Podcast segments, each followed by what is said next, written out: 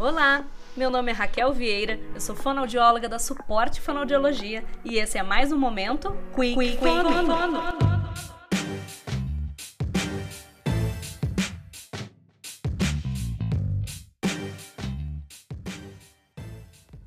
O nosso assunto de hoje são os benefícios do relaxamento para voz e comunicação. Ah, dá até um soninho, né?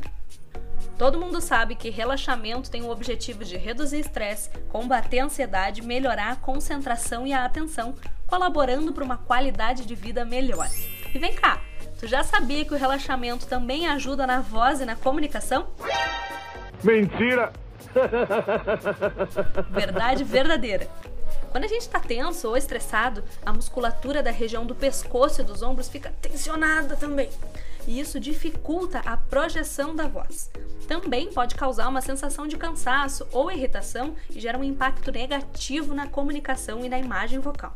E tu já sabe, né? Tudo isso pode prejudicar os teus resultados. Então, fica ligado. A produção tá com uma dúvida. Ok, Raquel, mas quais seriam os benefícios do relaxamento para a voz? Com a musculatura do pescoço relaxada, o risco de desenvolver lesões nas pregas vocais diminui. Além disso, a voz é emitida de forma mais fluida e natural, sem esforço, com qualidade vocal mais agradável e melhor projeção. Ô louco, meu! Não entendi, mas como consigo fazer isso? Fica tranquila, é para isso que a Suporte Fonoaudiologia está aqui. Separamos quatro dicas valiosas para ajudar vocês no dia a dia. Oh yeah! Dica 1 Controle sua respiração. Exercícios respiratórios ajudam a relaxar o corpo como um todo. Eu vou dar um exercício de exemplo para tu já começar a treinar. Inspire profundamente por 3 segundos e em seguida solte o ar lentamente, também por 3 segundos. Repita isso 5 vezes todos os dias. Pode apostar, tu vai observar que esse simples exercício já vai trazer inúmeros benefícios. Olha que bacana! Dica 2: Alongue-se! Sabe quando a gente dá aquela espreguiçada para acordar? É bom, né?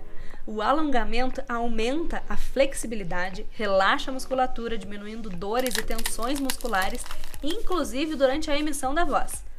Já te alongou hoje? Então, o que, que tu acha de desfrutar dessa maravilha e melhorar a tua qualidade de vida? Bora alongar, Brasil! Dica 3 Faça exercícios vocais. Os exercícios vocais melhoram a qualidade da voz e, associados a exercícios de relaxamento, promovem uma condição vocal mais agradável, adequando a emissão e melhorando a tua performance. Só vejo benefícios. É isso mesmo, produção. E olha só a dica 4. Mantenha uma boa postura. Uma postura inadequada pode sobrecarregar ou deixar o corpo mais tenso, gerando cansaço ou desconforto.